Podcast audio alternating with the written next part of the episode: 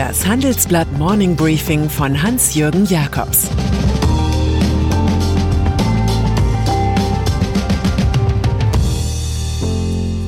Guten Morgen allerseits.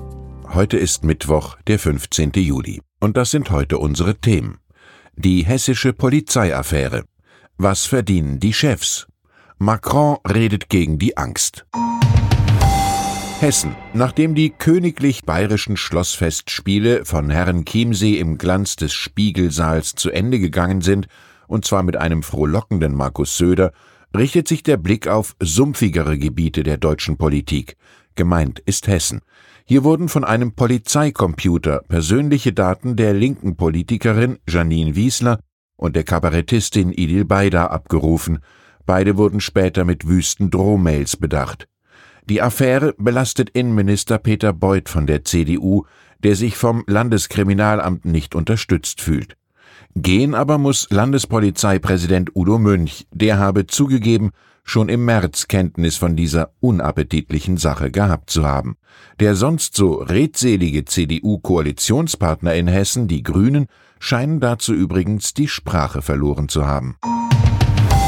Frankreich. Wie Söder in Bayern hat Emmanuel Macron schon in jungen Jahren den Meisterbrief in der Disziplin Selbstvermarktung erworben.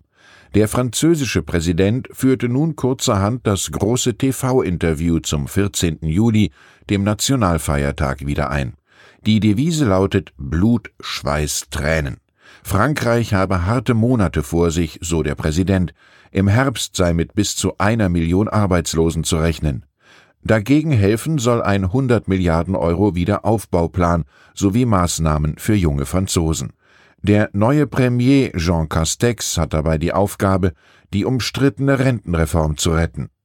Unser Land hat Angst vor sich selbst, die Franzosen zweifeln ständig an sich selbst, erklärte Macron auch noch zur Seelenlage.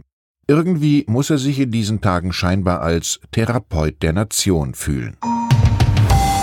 Madrid Spanien diskutiert über eine Abhöraffäre. 1400 Personen seien über ihr Handy systematisch überwacht worden, berichten die Zeitungen El País und Guardian.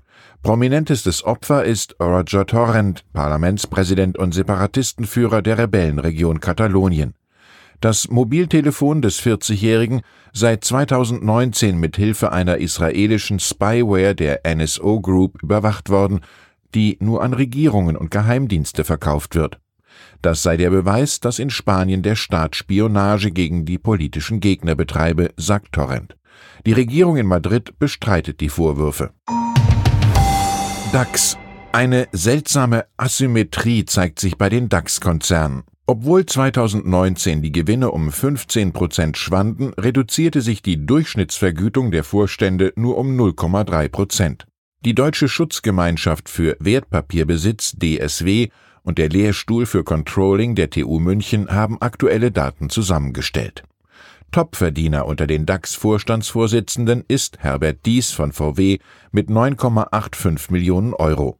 Gefolgt wird er von Merckboss Stefan Oschmann und Siemens-CEO Joe Käser. Bei den Pensionsregelungen fällt auf, dass Bernd Scheifele von Heidelberg Zement jährlich 1,5 Millionen kassiert, seit er im Februar mit 62 Jahren aufgehört hat. Frank Appel von der Deutschen Post erhält zwar nur 1,03 Millionen, kann sich aber schon mit 55 vom Logistikstress erholen. VW rangiert in der Gehaltsstatistik auch ganz oben, weil die Vorstände hier 86 mal so viel verdienen wie die Mitarbeiter. USA. Der Unterschied zwischen dem Gehalt normaler Mitarbeiter und dem der Vorstände sei immer noch gewaltig, kommentiert DSW-Hauptgeschäftsführer Mark Tüngler. Im Europa-Vergleich sind die Gehälter der deutschen Spitzenmanager unauffällig. Das gilt erst recht in Relation zu den USA. Dort verdient der Chef von McDonald's das 2000-fache eines durchschnittlichen Mitarbeiters. Arbeitsmarkt Harte Zeiten sieht der Personalberater Fabian Kienbaum für sogenannte Young Professionals aufziehen. Für Einsteigerpositionen weht jetzt ein anderer Wind, sagt er. Vorbei die Zeit, als Firmen im War for Talents um die besten Nachwuchskräfte wetteiferten, als Homeoffice, Gratiscafé und der Purpose wichtiger waren als die Arbeitspflichten. Das Geschehen drehe sich bis in den Herbst eher wieder in Richtung eines Arbeitgebermarktes, glaubt der Chef von Kienbaum Consultants in Köln. Allerdings sieht er bei Positionen im Mittelmanagement eine Art Winterschlaf. Hier passiere noch wenig. Geldwäsche. Biedermänner sind manchmal Brandstifter. In Verdacht geraten ist jetzt die Financial Intelligence Unit FIU als Anti-Geldwäschetruppe eigentlich auf dem Boden des Gesetzes stehend. Doch nun durchsuchten norddeutsche Ermittler die Kölner Büros der Zoll-Spezialeinheit. Es geht um Strafvereitelung im Amt. Verdachtsmeldungen sollen nicht bearbeitet sowie nicht ordnungsgemäß an zuständige Behörden weitergereicht worden sein. Die Ermittlungen richten sich noch gegen Unbekannt, sagte uns ein Sprecher der Staatsanwaltschaft. Internet. Und dann ist da noch das Online-Shopping, das in Corona-Zeiten so richtig populär wurde.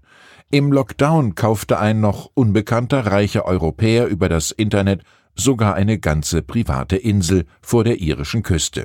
Horse Island verfügt über sieben Häuser, ein Fitnessstudio, einen Tennisplatz, ein Anlegepier und einen Hubschrauberlandeplatz. 5,5 Millionen Euro war es dem Erwerber wert, hier einen Platz der absoluten Ruhe gefunden zu haben. Nachdem er ein Video über das 64 Hektar Inselchen gesehen hatte, wurde der Deal sehr schnell abgeschlossen. Es gilt Oscar Wilde. Man versehe mich mit Luxus, auf alles Notwendige kann ich verzichten. Ich wünsche Ihnen einen Tag mit Ruhe, in der die Kraft liegt. Es grüßt Sie herzlich Hans-Jürgen Jakobs.